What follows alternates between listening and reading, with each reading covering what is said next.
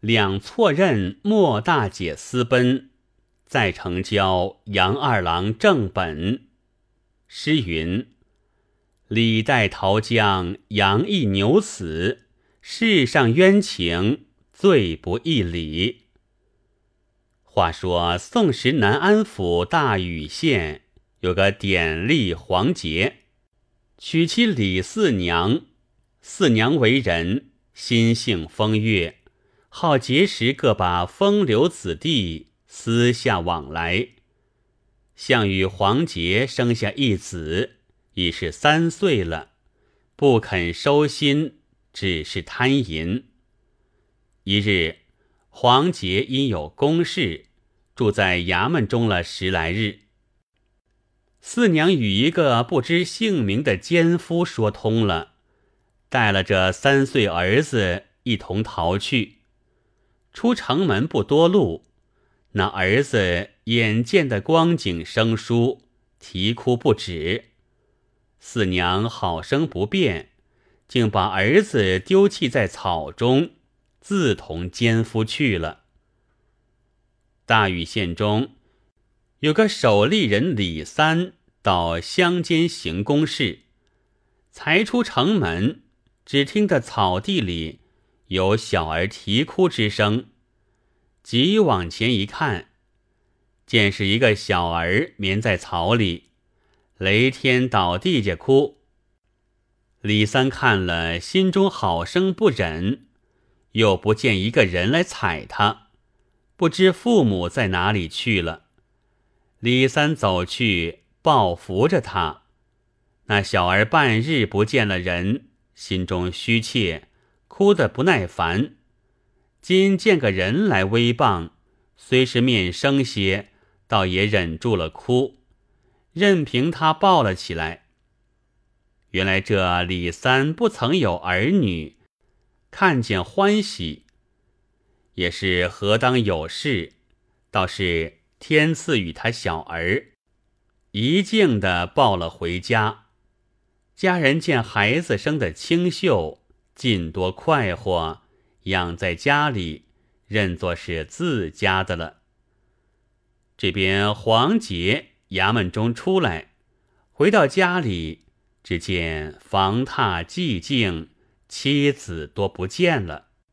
害问邻舍，多道是押司出去不多日，娘子即抱着小哥，不知哪里去了，关的门户寂悄悄的。我们只道到哪里亲眷家去，不晓得背戏。黄杰情知七四娘有些毛病的，着了忙，各处亲眷家问，并无下落。黄杰只得写下了招子，各处访寻，情愿出十贯钱做报信的谢礼。一日，偶然出城数里。恰恰经过李三门首，那李三正抱着这拾来的儿子在那里与他作耍。黄杰仔细一看，认得是自家的儿子，喝问李三道：“这是我的儿子，你却如何抱在此间？我家娘子哪里去了？”李三道：“这儿子我自在草地上拾来的，哪晓得什么娘子？”黄杰道：“我妻子失去，遍贴招式，谁不知道？今儿子既在你处，必然是你作奸犯科，又藏了我娘子，有什么得解说？”李三道：“我自是识得的，哪知这些事？”黄杰扭住李三，叫起屈来，惊动地方邻里，多走江拢来。黄杰告诉其事，众人道：“李三原不曾有儿子，报来时节，实是有些来历不明，却不知是押司的。”黄杰道：“儿子在他处了，还有我娘子不见，是他一同拐了来的。”众人道：“这个我们不知道。”李三发急道：“我哪见什么娘子？”那日草地上只见得这个孩子在那里哭，我抱了回家。今既是押司的，我认了晦气，还你罢了。怎的还要赖我什么娘子？”黄杰道：“放你娘的屁！是我赖你。我现有招贴在外的，你这个奸徒，我当官与你说话。”对众人道：“有凡列位与我带一带，带到县里来。事关这拐骗良家子女，是你地方邻里的干系，不要走了人。”李三道：“我没甚七心事。”随你去见官，自有明白，一事也不走。黄杰随同了众人，押了李三，抱了儿子，一直到县里来。黄杰写了纸状词，把上项事一一禀告县官。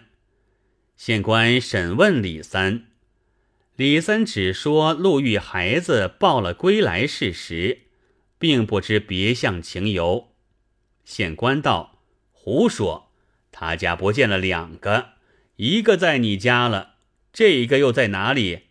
这样奸诈，不打不招。”遂把李三上起刑法来，打得一佛出世，二佛升天，只不肯招。那县里有与黄杰的一般立典二十多个，多护着立典行里体面。一齐来跪禀县官，求他严刑根究。县官又把李三重加敲打，李三当不过，只得屈招道：“因为家中无子，见黄杰妻抱了儿子在那里，把来杀了，到了他儿子回来，今被捉获，情愿就死。”县官又问。尸首今在何处？李三道：“恐怕人看见，抛在江中了。”县官录了口词，取了供状，问成罪名，下在死囚牢中了。吩咐当按孔目做成招状，只等写完文卷，就行借府定夺。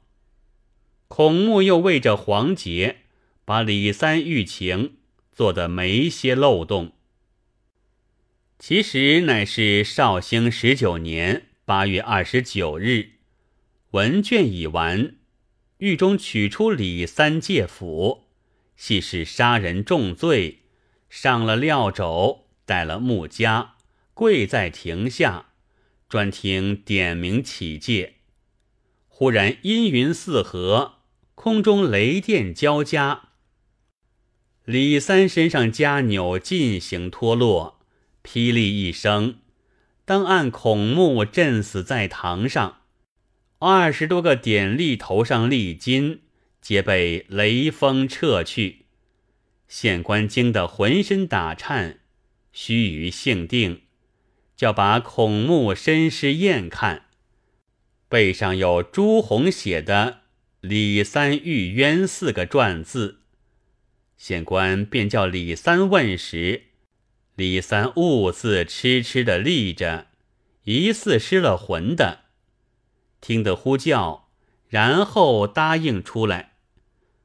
县官问道：“你身上枷纽是才怎么样解了的？”李三道：“小人眼前昏黑，犹如梦里一般，更不知一些什么，不晓得身上枷纽怎的脱了。”县官明知此事有冤，遂问李三道：“你前日孩子果是怎生的？”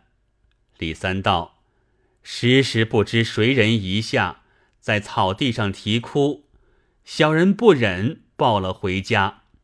至于黄杰夫妻之事，小人并不知道，是受刑不过屈招的。”县官此时又惊又悔道：“今日看起来，果然与你无干。”当时遂把李三释放，叫黄杰同差人别行寻机李四娘下落。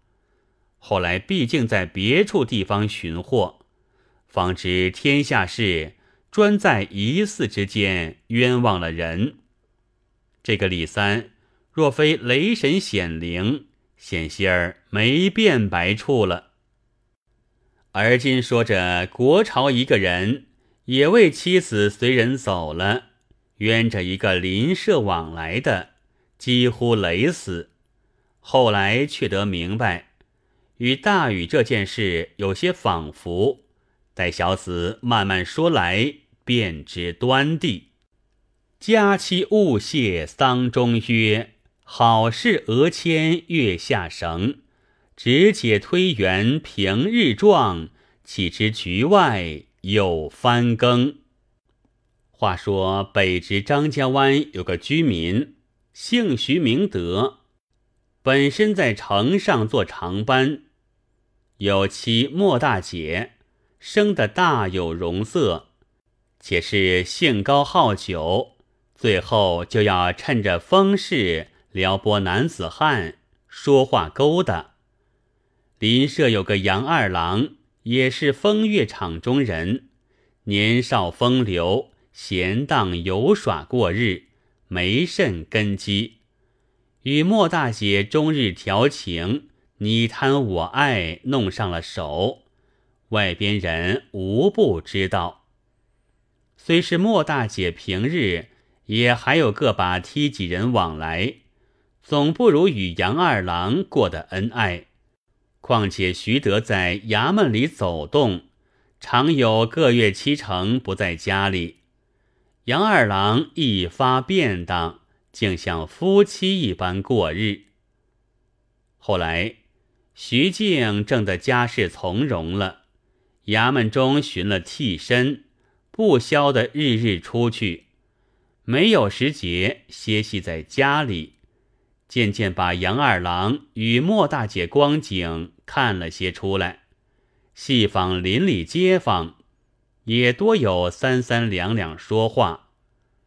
徐德一日对莫大姐道：“咱辛辛苦苦了办事，挣得有碗饭吃了，也要装些体面，不要被外人笑话便好。”莫大姐道：“有甚笑话？”徐德道：“钟不叩不鸣，鼓不打不响，与人不知，莫若不为。你做的事，外边哪一个不说的？你瞒咱则甚？咱叫你今后仔细些罢了。”莫大姐被丈夫倒着海底眼，虽然撒娇撒痴。说了几句，知无门面说话，却自想平日特做的甚赖，晓得瞒不过了，不好十分抢辩的，暗地忖道：“我与杨二郎交好，情同夫妻，时刻也见不得的。今被丈夫知道，必然防备的紧，怎得相意？不如私下与他商量。”卷了些家财，同他逃了，去他州外府，自由自在的快活，岂不是好？藏在心中。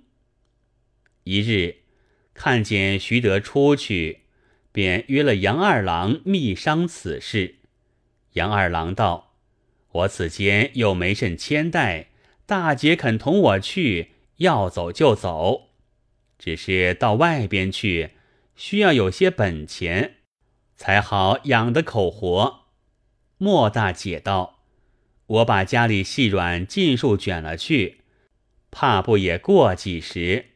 等注定身子，慢慢生发做活就是。”杨二郎道：“这个就好了，一面收拾起来，得便再商量走道罢了。”莫大姐道：“说与你了。”待我看着机会，见个日子，悄悄约你走路，你不要走漏了消息。杨二郎道：“知道。”两个趁空处又做了一点点事，千万吩咐而去。徐德归来几日，看见莫大姐神思扰乱、心不在焉的光景，又方知杨二郎仍来走动。恨着道：“等我一时撞着了，怕不折他做两段。莫大姐听见，私下叫人递信与杨二郎，目下切不要到门前来录影。自此，杨二郎不敢到徐家左近来。莫大姐切切在心，只思量和他哪里去了便好，以此心不在徐家。只爱着丈夫一个是眼中钉了。大凡女人心一野，自然七颠八倒，如痴如呆，没头没脑，说着东边认着西边，没情没绪的。况且杨二郎又不得来，茶里饭里多是他，想也想吃了，只是闷得不耐烦。问了丈夫，同邻舍两三个妇女们约了，要到岳庙里烧一炷香。此时徐德晓得这婆娘不长进，不该放她出去才是，却是北人直性，心里道：这几时拘系的紧了，看她恍恍惚惚，莫不生出病来，便等她外边去散散。北方风俗，女人出去只是自行，男子自有勾当，不大肯跟随走的。当下，莫大姐自同一伙女伴带了纸马酒盒，抬着轿，飘飘逸逸的出门去了。只因此一去，有分教，闺中一女，竟留烟月之场。